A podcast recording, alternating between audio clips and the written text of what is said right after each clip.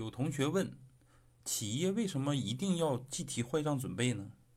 啊，我今天给大家统一回答一下。计提坏账准备的原因呢？呃，我们可以从这个资产的定义上啊来分析。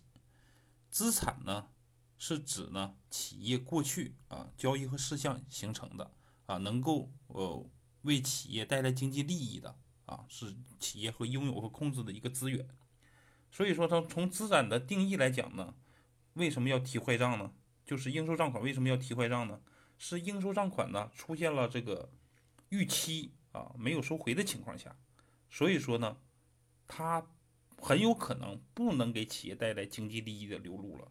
那我们在这种情况下啊，就是符合资产的定义啊，就是不能给企业带来经济利益的，就不能算是资产的一部分了。所以说，我们要计提坏账。冲减一下我们的应收账款。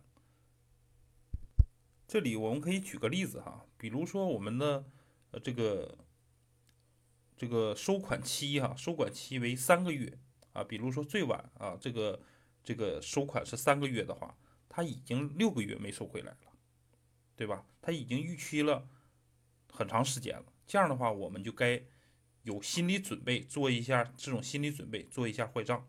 但是做坏账的这个比例呢，我们可以百分之十、百分之二十，是不是啊可以这么确定一下？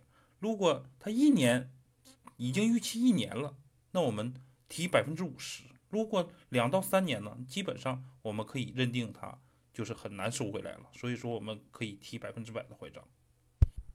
不知道这么解释大家听明白了没有？